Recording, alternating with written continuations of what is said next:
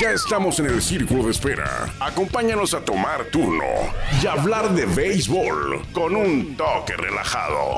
Aquí empieza Círculo de Espera.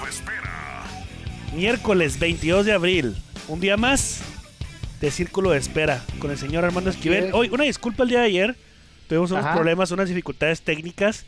No es Eh, cierto, di la verdad. Fue tu cumpleaños ayer y, Y- no, no grabaste, no trabajaste. No. No, bueno, la verdad, se me atravesaron unas zambarinas por ahí y no pude llegar a hacer la grabación. No, no se crean. Una disculpa, Ah, de verdad. Ayer, ayer, este, unas dificultades técnicas al momento de grabar nos impidió poder es- este, hacer la entrega del el programa de ayer. Sin embargo, pues hoy estamos de nuevo con un gran día para el béisbol. Ya que pues ya faltan menos para que comience la temporada, supuestamente, Ah, bueno. ¿no? Supuestamente, Ah, bueno, pues sí. supuestamente.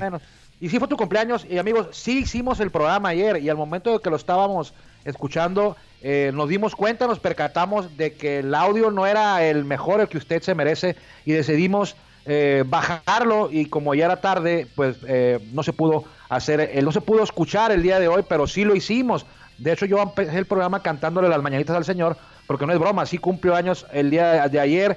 Y fíjate que le to- te tocó coincidir eh, tu cumpleaños con el de Ken Caminiti. Tú cumpliste 34, bueno, Ken Caminiti en paz descanse, aquel MVP con los padres, juego, juego de estrellas, una gran defensa, una muralla. Y también con Jesse Orozco, de los que recuerdo. Eh, Jesse Orozco es eh, hasta el momento el lanzador con más juegos disputados en la historia de Grandes Ligas. El tipo se aventó 1252 juegos y cada que veo yo una de sus tarjetitas aquí en la casa, en la casa de todos ustedes, eh, tengo la impresión de que todavía está pichando, eh, porque de tantos años que jugó en Grandes Ligas. Digo, ¿en dónde andará ahorita Jesse Orozco? Es californiano, pero creo que su mamá, eh, papá eh, norteamericano, estadounidense, y creo que su mamá, si la memoria no me falla, no le apuesta el 100% a esto, su mamá es mexicana. Entonces tiene apellido Orozco y- y ya se retiró hace, hace algunos años, pero cumpliste años el mismo día que estos tres. Pues ya que estamos en eso, ¿qué te parece si empezamos con los cumpleaños, pero no de ayer, los de hoy? Te los voy a dejar a ti, los cumpleaños del día de hoy, 22 de abril. ¿Cómo olvidar al señor Aristides Aquino? No, no, no, nació en no te- no- 1990. Te estás, estás siendo, sar- estás- estás siendo No, sarcástico, pero Claro que no. no. es de, no es de olvidar a. Aquino, ¿eh? No. Te vas a acordar de él, de mí te acuerdas de Aquino. El año pasado, Ajá. ¿te acuerdas de que Yaciel Puig lo cambiaron los rojos a los indios? Y quien jugó en ese lugar fue Aristides Aquino y fue un muchacho que sorprendió despachando jonrones casi diario en el último mes y medio ahí de la temporada y es uno de los de los futuras eh, estrellas de esta de las grandes ligas así es que Aristides Aquino no te acuerdas de él qué bueno ahorita no muchos se acuerdan de él todavía pero en años eh, próximos eh, es probable que no lo olviden a él Estoy, estoy buscando cuántos home runs. Y sí, es cierto, 19 home runs. ¿En cuántos el- juegos? En, en 56 juegos. Ok, fíjate, casi 20, más de los que pegó Aaron Judge, yo creo. Ah, Perdón. Y, y, Gianca- y Giancarlo, Giancarlo Stanton, perdón. Pe- También cumpleaños el día de hoy Dee Gordon, eh, Tyson Ross, Mickey Morandini, ya retirado, Jimmy Key, aquel gran lanzador de los azulejos de Toronto, eh, Terry Francona, que fíjate que Terry Francona, eh, su papá también jugó grandes ligas y su papá fue más bueno que él como jugador, ¿eh? Ya como manager, su papá se llamaba, se llama Tito Francona y fue mucho mejor como jugador que Terry. Pero bueno, Terry hizo su, su nombre como manejador, no como jugador. Moose Haas y Dave Schmidt también cumplen años un día como hoy, 22 de hoy es 22 de abril, media semana, eh, ya pues ya ya huele a viernes, eh, espero que se sigan quedando en casa y vamos ya con este siete días, sí, pues siete porque el de ayer no lo no lo subimos a- al aire y hoy el lunes hablamos de los juegos históricos de los Toros de Tijuana, cuáles habían sido las victorias más eh, emocionantes, victorias más emocionantes en- desde el 2004, incluyendo el 2004 y desde el 2014 a la fecha. Y hoy seguiremos, seguiremos perdón, recordando la historia del club, ya que vamos a hablar de los manejadores de toros de Tijuana en la Liga Mexicana de Béisbol, ya que tú te acuerdas bien, en la Liga Norte, Juan eh, tuvo toros a el Paquín Estrada. Sí. El- Pero el- no, pero pero- él estuvo en la, No, pero Toros de Tijuana en la Liga Mexicana de Béisbol. Hay la que Liga ser- Mexicana de Béisbol. De béisbol, claro que sí. Y sí, ha- ha- han sido, pues, ¿qué? Son 11, Once. do- 11, do- 11 manejadores. A ver, Bueno, do- 12, 12 con Omar. ah, 12 manejadores, así es, que han estado con Con Toros de Tijuana, solo que no ha debutado. Ajá. Solo que no ha debutado, pero ya es manager de Toros. es manager Entonces de toros. lo podemos contar como el doceavo. Así es. Ah, bueno, muy Entonces, El, el primer manejador de Toro de Tijuana eh, va a estar ahora otra vez en el cuerpo técnico eh, con Omar Vizquel. El primer manager fue el venezolano Carlos Hernández, El Chamo. conocido como el Chamo. Gran en persona. ese tiempo, el dos- el 2004, eh, el Chamo tenía apenas cuatro años que se había retirado como jugador activo en la Liga, Mexi- en la Liga Mexicana, hoy nomás. En las grandes ligas era receptor, jugó con Padres, jugó con Dodgers, estuvo en esa serie mundial con los Padres contra los que perdieron, barridos contra, Mi contra, los- superpoderosos Yankees de Nueva York. contra el Imperio del Mal. No, tenía por ahí de 34, 34 años, tenía por- en, eso, en ese 2004 Carlos Hernández y ahora regresa 16 años después a dirigir, bueno, no a dirigir, va a ser coach de receptores. Y fíjate que regresa, eh, Juan, porque son amigos, Omar Vizquel y Carlos Hernández, los dos son venezolanos, son amigos desde que tenían 10 años. eh. Dicen, dice Omar, eh, lo ha platicado, y también Carlos, que jugaron un campeonato, yo creo que mundial o panamericano en Miami a los 10 años. Y el receptor de ese equipo era, era Carlos Hernández de Venezuela y el parador en corto era Omar Vizquel. O sea que se conocen desde hace, desde que tenían 10 años. Y a la 10 fecha años. siguen, siguen manteniendo esa amistad y fue precisamente eh, Omar quien le habló a Carlos para que se viniera a ayudar en el cuerpo técnico. Y yo creo que Omar, cuando le ofrecieron el trabajo de toros, le ha de haber preguntado, ¿no? Yo creo a, a- al chamo, eso no me lo han dicho, eso lo, lo- lo- lo creo yo, lo pienso yo, para preguntarle por los toros de Tijuana. Pero bueno, Carlos Hernández fue el primero. Eh, no duró mucho, creo que poquito menos de la mitad de la temporada. Tú te has de acordar que en el 2004, bueno, no renunció Carlos. Lo que pasó aquí fue algo muy extraño, porque fíjate que jugaba Alex Ríos, el ex Grandes Ligas Boricua, con los toros y tuvo un altercado ahí, se hizo de palabras con un directivo de la antigua directiva, val- valga la redundancia, de los vaqueros de Unión Laguna. Se hizo de palabras ahí, total que al día siguiente o a los tres días vino una sanción eh, por parte de la liga para el pelotero Alex, Alex Ríos, o Armando, no, Armando Ríos se llama, se llama Armando Ríos, no Alex Ríos. Castigan a Armando Ríos y eh, Carlos Hernández eh, cree que fue injusto el castigo y en solidaridad renuncia a- a la- al equipo, eh, no por el equipo, sino por la determinación de la liga. No estuvo de acuerdo con la liga en ese castigo, ya que se decía que el que, el que inició el conflicto había sido el directivo que estaba gritando de, de la grada y molestó a Armando Ríos y Armando Ríos contestó, diciendo de palabras, yo no estuve ahí, me contaron. Entonces, hasta ahí terminó el paso de Carlos Hernández en el 2014 y fue sustituido por el que fue el segundo manager de los Toros. Así es. Carlos Hernández, regresando a Carlos Hernández, tuvo 10 años jugando en grandes ligas. Entonces, ella sería el primer manejador, bueno, teóricamente el, el, el- por decir el primer manejador El primero, sí fue el primero. exactamente que estuvo que participó en grandes ligas. El segundo manejador en la historia de Toros fue Alejandro Ortiz, que vino a sustituir a Carlos Hernández después del al- altercado o del digamos el Sí, de ese, de ese problema ese que hubo, ¿no? Alejandro se va, Ortiz. se, va, se va Carlos Hernández, llega Alejandro, bueno, no llega Alejandro Ortiz. Alejandro Ortiz estaba como jugador, de hecho, como digo, mi palabra favorita, si la memoria no me falla, Alejandro Ortiz fue su último año, aquí se retiró con Tijuana en el 2004, él estaba como jugador y se hace cargo del timón, se pone como, lo, lo ubican como jugador manejador o manejador jugador y termina él en su paso con Toros como manager, el equipo tiene marca de 30-29 y los mete a, a los playoffs donde en el 2004 avanzaron a la segunda ronda, pero hay que dejar claro que no ganaron ninguna serie. Perdieron la serie contra Monterrey, la primera serie de playoff, los Toros, ya con Alejandro Ortiz como, como manager, pero avanzaron como me- mejor perdedor, ese año había mejor perdedor, y ya en la siguiente, segunda fase de los playoffs, los elimina Pericos de Puebla, que fue contra el equipo que habían inaugurado la temporada. Esos Pericos nos traen en, en playoff, ¿eh? los ganaron sí. desde el 2004, ya se veía venir. Entonces, el segundo manager, Alejandro Ortiz, se termina la franquicia de, to- de Toros, se, se cambia a Potros y ya vendrían por ahí de cuatro o cinco años más de, de béisbol de la Liga Mexicana. Sin embargo, los Toros regresan, el equipo de Potros se va, eh, creo que se convirtió en los Broncos de Reynosa, que ahora son los Bravos de León, esa franquicia donde estaba Carlos Hernández es ahora los Bravos de León. Pero para el 2014, Juan, llegan de Minatitlán, el 23 de febrero se hace oficial, llegan los petroleros, se convierten ahora en los Toros de Tijuana. Y el primer manager, ¿te acuerdas quién fue de esos del 2014? Mario Mendoza también, ex Grandes. Ligas, segundo ex Grandes Ligas, ¿eh? Así, Que ya lo estás Toros- contando. Claro, ya lo estoy contando porque luego me vas a salir con que no sé cuántos son Grandes Ligas dentro de la Ah, organización. bueno. Entonces ya, Estuvo también Ah, bueno. jugando nueve años eh, en, en Grandes ¿con qué Ligas. ¿Qué equipo jugó Mario Mendoza? Bueno, estuvo con los Piratas de? A ver, dime Pittsburgh. uno. Piratas de Pittsburgh. Maneros de Seattle. De Pittsburgh, sí. Y, y con. Texas también, creo que los últimos años estuvo con Texas. Con, ¿no? no, con, Ra- con Ranger de Con- Texas ah, también. sí. Bueno, muy bien. Carlos Hernández, Carlos Hernández estuvo con Dodgers y con Padres, que me acuerde yo. ¿Qué- bueno, llega Mario Mendoza. Perdón, perdón, que también recuerdo cuando Mario Mendoza, ¿por qué lo conozco? Porque él estuvo eh, cuando en una ocasión quisieron hacer un, un equipo de potros, pero de una liga que era bo- eh, béisbol, Golden Baseball League La o algo Golden, así. Golden, Golden League. La Golden de- League. del, sí. hijo del, del- del hijo del peluche Peña, El peluchín. el peluchín, y que lo trajo como manejador. Y entonces en las pláticas que teníamos, estábamos platicando así, y entonces salió la, digamos, algo que le decían hermanos de mantequilla, pero no, eran hermanos de seda, ¿no?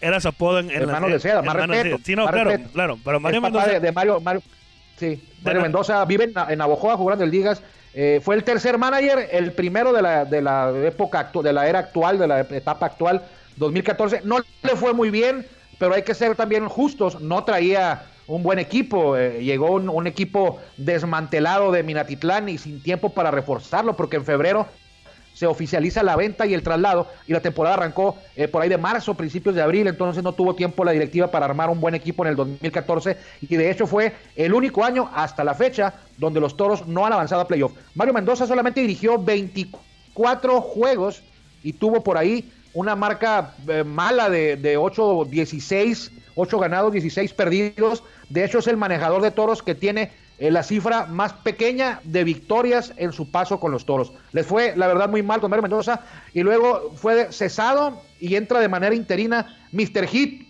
el guapetón, el original, Jesús Somers.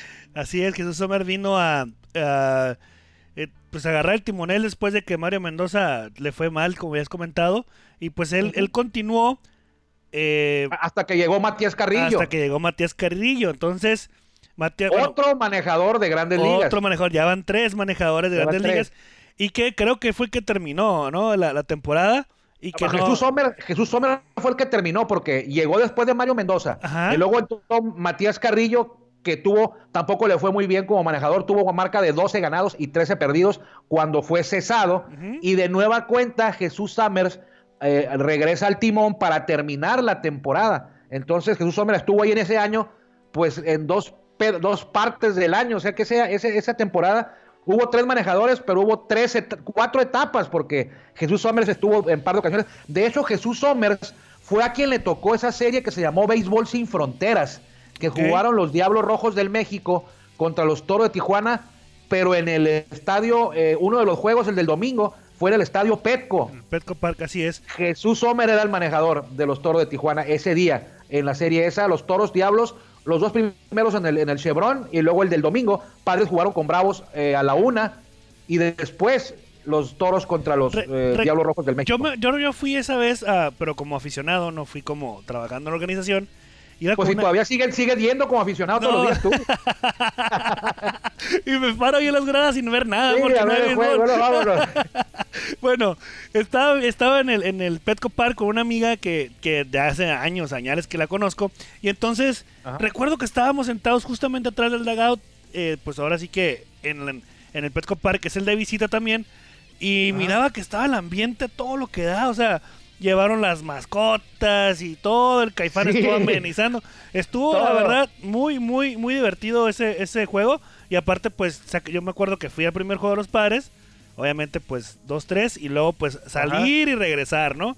Pero ya todavía un poquito más entonado, pues no pude extrañar. Sí, la batucada. que- Fíjate que me acuerdo yo, recuerdo yo que ya ves que las mascotas en grandes ligas son muy familiares, muy infantiles, muy respetuosas, o sea, de- y de repente salió el barbaján del toro Torín a hacer sus, ya ves que hace como, como, como a veces como homosexual, hace, hace movimientos raros, Ah, empieza sí. a hacer, los, los estadounidenses se le quedaban viendo así como que, ¿qué pasa con esta mascota? o sea, así como, no están acostumbrados a ver lo que hace. Imagínate que hubieran visto al chango, ¿no? El En ese, en ese rato. No, no, no, estuvo, estuvo divertido. Pero bueno, Estuvo divertido. Bueno, entonces después de esa temporada 2014, donde ya nos fuimos con el béisbol sin fronteras en el Petco Park, eh, que los eh, toros jugaron ahí, este, llegó para la temporada 2015 el comandante, el commander, Oye, Eddie Díaz. Tú lo anunciaste con bombos y platillos porque en aquel, bueno, sigue siendo jefe de prensa, pero es de Pues sí, gerente de pero, medios. pero, pero era, pero es Eddie Díaz, o sea, ¿qué quieres que hiciera? Pues sí, pero bueno, Eddie Díaz, pero lo- lo- con bombos y platillos y Eddie Díaz, Sí. tricampeón con los Yankees de Ciudad Obregón y ¡pup! En la serie de la guillotina, vámonos. La serie de, bueno, qué bueno que la menciona la serie de la guillotina. Yo le iba a mencionar cuando estuviera Luis Ojo.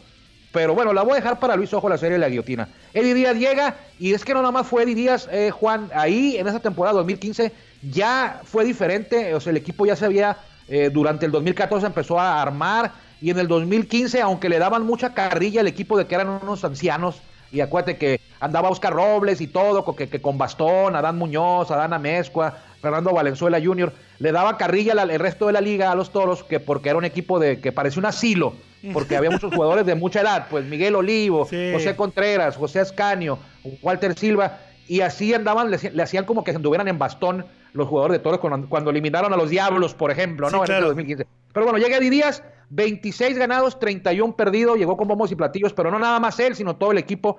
eh, y en la serie de la guillotina, eh, pues fue eliminado. Vamos a adelantar lo que es la serie de la guillotina. La serie de la guillotina es Tigres, Leones, Yucatán, Mérida, Cancún. Eh, Mario Mendoza no regresó de esa gira. Eddie Díaz no regresó de esa gira. Ahí le cayó la guillotina. Y Luis Ojo tampoco regresó de esa gira. O sea, cuando jugaron allá, ya su paso fue muy malo y cortaron ahí el- el- Pero- la cabeza del manejador. Te estás adelantando también. O sea, Eddie Díaz estuvo en un tiempo con toros, o sea, casi casi Ajá. la mitad de la temporada. Y también Eddie Díaz fue un jugador de grandes ligas. O sea, con Eddie Díaz, día- no fue, Eddie Díaz no fue jugador de grandes ligas, ¿eh? ahí te resbalaste. No, Creo- no creo que puede no llegó ser, ni a- sí es ni a cierto. A llegó. Tienes que no llegó razón, no, no, me no, no. equivoqué con otro. El- pe- Juan El que sí Gabriel que- Castro. Ese sí, ese sí jugó. Y creo que jugó bastantito, ¿eh? Jugó como 17 años, como 14 años jugó Juan Gabriel Castro. Se me Juan Gabriel resbaló. Castro vino a suplir, a tomarse, a tomar, a entrarle de bombero por Eddie Díaz en el 2015 y tuvo marca de 28-22, llevó al equipo a los playoffs, recuerda que, que lo llevó contra los Diablos, él es el que los elimina en siete juegos y aquella serie dramática contra Cereros eh, en Monclova, que termina en Monclova también en siete juegos, era Juan Gabriel Castro. Al término de la temporada eh, le llega una invitación al Guaguel de Dodgers para estar en el equipo grande. Entonces Sí. fue por eso que la tomó, Toro de Tijuana le abrió las puertas, le dijo adelante, continúa por allá. Y después Juan Gabriel Castro me acuerdo que llegó a la serie mundial, aunque perdieron los Dodgers, pero ahí estaba en el cuerpo técnico. Sí, pues este Juan Gabriel Castro estuvo 17 años en Grandes Ligas. En el 17 años. 2011 fue el último año que jugó con los nefastísimos y odiado- odiados, perdón, Dodgers de Los Ángeles. Es- Ya quisieras. ya quisieras. Tuvo una participación de 7 juegos, pero sí, con este sí sería el 1, 2, 3, 4, el cuarto manejador de, Cuatro. gran- de Grandes Ligas y que ahí llegó a, posicionar a los Toros de Tijuana en, los playoffs, ¿no? Ok. Y luego después se termina la temporada, llega para el 2016 otro pelotero que jugó Grandes Ligas, Luis Sojo, el señor de los anillos, que a él tampoco, ya lo dije hace ratito, no llegó, no, no pudo pasar de esa gira de Leones Tigres en Yucatán, Mérida y Cancún. A ese fue su último juego. El último fue el, el 3 de julio en Yucatán. Fue el último juego que dirigió Luis Ojo, el señor de los anillos. Eh, yo tengo una anécdota, buena persona Luis Ojo, eh. yo tengo una anécdota de él que él contó, fíjate, de tu ídolo Mariano Rivera. Me la voy a aventar ahorita que tengo un poquito tiempo. Eh, dice que cuando él llegó a los Yankees, Luis Ojo, eh, Mariano Rivera se hizo su amigo, pues era latino los dos, y que le comentó, ¿te acuerdas de aquel cuadrangular que te di cuando eras un novato? Le dijo Luis a Mariano. Y Mariano le dijo que tú estás loco, ¿cuándo me, ¿cuándo me diste un jonrón? Tú nunca, jamás. Y total, que ahí quedó la plática y varios eh, compañeros estaban ahí escuchando y se, reían. Pero Luis Ojo no, lo dejó ahí. Fue y le, preguntó al, al encargado de video de los Yankees y le dijo que si le podía encontrar el- un juego de tal año donde se había enfrentado él contra, contra Mariano, Luis con los azulejos, y le había pegado un jonrón. Pues sí, a los días llega el encargado de video y le dice, Luis, mira, aquí lo encontré, te lo traje grabado en este CD y para, pues, para que lo tengas. Y va Luis Ojo y le dice a Derek Jeter, Derek, mira, aquí está el Juan ¿Te acuerdas aquella vez que dijo que no? Pues aquí está, mira. Y Derek Jeter, capitán del equipo, citó a meeting ahí en el clubhouse prendió la televisión, yo creo que debe ser pantalla gigante la que tienen los Yankees para ver video, ¿no? No, yo creo que debe ser algo, sencillito. Debe ser una chiquita, debe ser como el, el Switch de Nintendo. Claro. Total que pusieron el video y estaba ahí Mariano Rivera esperando, no sabía ni de qué trataba. Y órale que sale Luis Ojo pegándole un jonronazo a Mariano. Creo que Mariano era abridor todavía, ¿eh? En ese tiempo de novato y Luis ya tenía años ahí jugando. Entonces es una anécdota que nos contó Luis Ojo. Yo creo que debe ser cierta. Pero bueno, se va Luis Ojo de- después de la serie de la guillotina, que así le decimos nosotros como, como broma, la serie de la guillotina. Y llegó Pedro Meré, Pero, que no jugó grandes ligas. Que no jugó grandes que no ligas. jugó grandes ligas, pero ganó campeonato aquí. Ganó campeonato aquí. Bueno, sí recuerdo cuando llega Pedro Meré, todo el mundo muy escéptico, pues porque no, o sea, solamente sabíamos que había estado con manejador en los Rojos del Águila de Veracruz y que había ganado, creo que, un campeonato con ellos. No, y lo ganó. Ajá, sí. y luego también fue manejador, creo que de Moroleón. Entonces, Ajá. realmente, realmente sí, sí estábamos como escépticos, pero mira, ahí se, ¿cuál, fue, cuál Pues, sorpresa? oye, en, la, en la Liga Invernal Veracruzana tenía siete campeonatos seguidos. Sí, por eso, pero bueno, no lo veías, comparas la lo, Liga veías- Invernal Veracruzana con la, con la Liga Bueno, Mexicana de Béisbol, pero lo- señor. Oye, lo veías, lo veías tú chiquito, calladito, decías, no, pues no, ¿verdad? No, no, pues calladitos y, mira. Hizo, hizo, hizo, hizo algo Pedro Meré eh, que ya había hecho, eh, porque en, el, en Veracruz entró también de suplente al final de la campaña regular y hizo el equipo campeón a los Rojos del Águila. Y con los Toros no llega al final de la temporada regular, pero sí llega por ahí de la mitad, los mete a playoff y se lleva el, primer campeonato de los Toros de Tijuana. Es el manejador hasta la fecha con más triunfos, con más juegos disputados y aparte con el, con el campeonato Pedro Meré que dirigió ese pedazo del 2017 y luego dirigió también eh, el 2000 el 2016, perdón, llegó al 16 2016, y el 2010 y el 2017 que se lleva el campeonato, todavía dirigió el 2018 1, 2018.1 eh, estas dos temporadas patrocinadas por tu amigo Javier Salinas, ¿no? Sí, ya vas a empezar. Bueno, ya a- acabando la temporada 2018.1, recordamos que también en la serie, no, no es cierto, no fue la serie de la guillotina, creo que fue No. en Saltillo, ¿no? ¿A quién? A, a cuando cesaron a Pedro Meré. No, terminó la temporada. No, ah, de 2018.1. Sí, terminó la temporada Sí. punto uno y terminó, nos elimina Sultanes. Sultanes nos y- eliminó. Y le dan las gracias a, a Pedro Meré. Y luego viene para el 2018.2 Lino Rivera, que siendo honestos, Lino Rivera no, es, no, vin- no estaba bien, ¿eh? o sea, no, no es el Lino Rivera a- a- que, que- que conocemos todos. Llegó, venía con una lesión eh, muy extraña en una pierna que se descuidó él y por poco se le engangrenaba ahí y se le estaba poniendo muy feo el asunto ahí en la pierna y no tenía toda la concentración. Es, es una opinión personal. Yo no lo vi tan concentrado como en, otro, en otros trabajos que ha tenido aquí, porque el señor pues es, es un histórico aquí en México, en el Pacífico, en el invierno ha dirigido eh, por muchos años y a muchos equipos y con buenos resultados, pero yo como que con Toros no lo veía concentrado al 100, ¿eh? como que sentí que, que traía su mente no, no, no, no totalmente con los Toros de Tijuana, tenía otros problemas aparte del físico, y así fue en el terreno de juego, tuvo marca de 17 con 13, dejó al equipo en el segundo lugar y se le dieron las gracias. Y fue cuando pues hizo su debut Oscar Robles, quien se acababa de retirar hacía pues ni un año, Juan, o sea, se Sí. había retirado en septiembre, en, en- sí, por octubre del 2017, en septiembre del 2017 se retiró y ya antes de, que te- antes de cumplir un año de su retiro ya estaba dirigiendo a los Toros de Tijuana y los lleva a playoff, los dirige el 2017, 2018-2 y el 2019 también, que se queda a un juego de, de la Serie del Rey Oscar Robles, sin embargo la directiva eh, decidió que había que eh, partir caminos y para el 2020, hace por ahí de, bueno, en el 2019, diciembre, hicieron el anuncio, hizo el anuncio la directiva de de Tijuana eh, y presentación de Omar Vizquel como manejador de Toro de Tijuana para la campaña 2020 que no ha arrancado.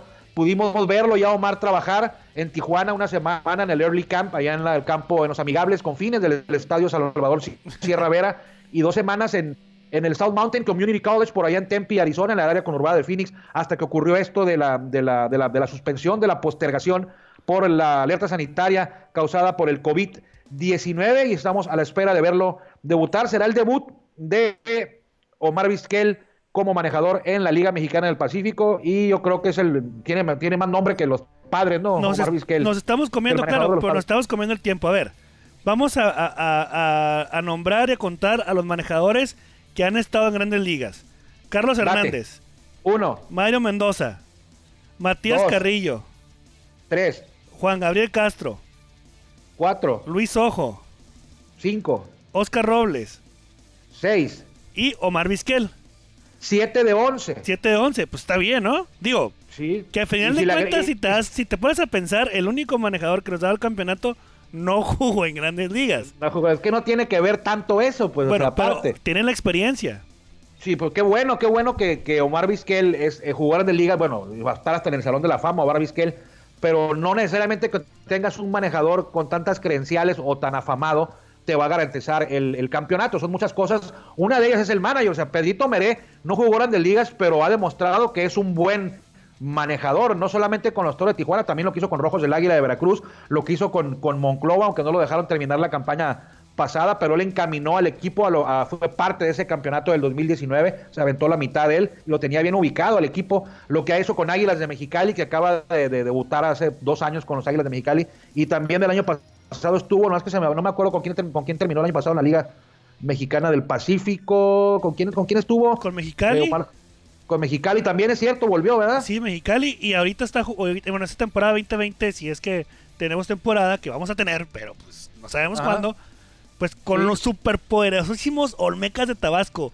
Tus favoritos para ganar, tus favoritos para burlando. ganar, tus favoritos para ganar la, la serie del reino. La... No, no, no, no, no, no, que yo dije en el programa de béisbol. Tú lo que- dijiste, tú No, que ibas a llegar dije- a playoff. no, tú dijiste dije que iban a llegar a playoff. No, no, no, no. Dije que no iban a quedar en el sótano. que No, no, no, no. Voy a buscar esa grabación, Armando, en serio, y la voy a poner. Tú dijiste que iban a llegar a playoff. Bueno, no, encuéntrala. Fuerte, no creo que la vas a encontrar. Eh, la pregunta de ayer, eh, ¿cuál era el manejador con más, eh, con menos triunfos en temporada regular con los toros? Pues ya lo vimos, eh, Mario Mendoza, Mario Mendoza. en 2014. Y otra pregunta que también hicimos ayer en las redes sociales de un servidor, Armando Esquivel, en Facebook y en Twitter, Paupa 11 en Twitter. ¿Quién es el lanzador con más juegos completos en la historia de Toro de Tijuana? Y esa batallaron, ¿eh? No, no, no. batallaron con esa. Sí. ¿Quién es el lanzador que ha tirado más juegos completos? No, no lo tengo. completos en la historia de Tijuana. Me contestaban que José Contreras, me contestaban que Walter Silva, que Manny Barrera. Manny Barrera, no, nadie ha tirado dos, solamente uno. Una persona ha tirado dos juegos completos en la historia y fue Miguel Peña en el Ah, 2016. sí es cierto. a Reynosa, a Reynosa y a, Va- y a Vaqueros en el 2016, los dos en gira y el de Vaqueros fue de siete entradas un domingo de doble cartelera en el Estadio Revolución. Armando, fíjate, tenemos 27 minutos de programa. Es tu Ajá. decisión. ¿Vamos a la entrevista de Ricky Álvarez o la dejamos para mañana? Tú dime. Vamos a despedirnos rápido con la entrevista de Ricky Álvarez, platicamos con él el lunes, así es que vamos a escuchar lo que nos dijo, qué está haciendo y dónde está. Saludos, saludos a todos ahí en, en el programa y, y ahorita, ahorita me encuentro en Tijuana, estoy en Tijuana aquí en, en mi, en mi casa, en mi ciudad, con mi familia y este, pues igual que todos, igual que todos, tratando de, de acatar las, las reglas que nos han puesto, tratar de, de- estar en casa, de no salir solamente a lo, a lo indispensable y, y esperando a que, a que todo esto termine, ¿no? Para ya para ya poder este, regresar a jugar. He estado haciendo ejercicio aquí en mi casa, tengo, tengo este, varios aparatos, varios este, ejercicios con ligas, este, con balones medicinales, tengo una malla para poder batear, una T, pelotas, este, he estado haciendo lo, lo más posible que, bueno, que se puede hacer dentro de la casa. Lo más difícil es que, que nos quitaron el, el béisbol, no, no, no, nuestro trabajo, lo que, lo que a uno le gusta hacer y, y bueno, yo creo que ha sido lo más difícil, ¿no? Este, esperar a, a, que, a que la temporada empiece, a, volver a entrenar, a, a estar otra vez en el terreno del juego. Sí, el, como tú lo dices, el Chevron es uno de mis estadios favoritos, siempre lo ha sido. Jugar en, en Tijuana, no en ese estadio. Este, me gusta mucho el de, el de Sultanes, me gusta mucho jugar ahí en Monterrey y también me gusta mucho jugar en, en, en México, en contra de los Diablos, más que nada por la afición también de ellos que se entrega mucho y, y me gusta mucho irles a jugar a, a esos dos, a esos dos estadios y a esos dos equipos. Mandarle un gran saludo a, a esta gran afición que tenemos que, que es la de Tijuana y, y que siempre, para mí, yo siempre lo he dicho que, que es la mejor, ¿no? Incluso cuando venía de en contra, se sentía una energía increíble y bueno, ahora que ya soy parte de ellos es algo mucho, mucho mejor, ¿no? Lo vuelvo a repetir, es la mejor afición y, y que no se desesperen, que hay que cuidarnos, hay que cuidarnos todos porque entre más rápido, entre más rápido se acabe esto que está pasando, que eso que es mundial, no es, no es nada más aquí en Tijuana, así que entre más unidos estemos y hagamos las cosas bien, más rápido podemos regresar a, a jugar y, y que nos vea la afición. Vámonos rapidito, Armando. Ya se acabó. Nos escuchamos mañana en Círculo de Espera. Hasta luego. Mañana con Manny Barrera, que le vaya muy bien. Gracias por acompañarnos en el Círculo de Espera. Nos escuchamos próximamente. Círculo de Espera.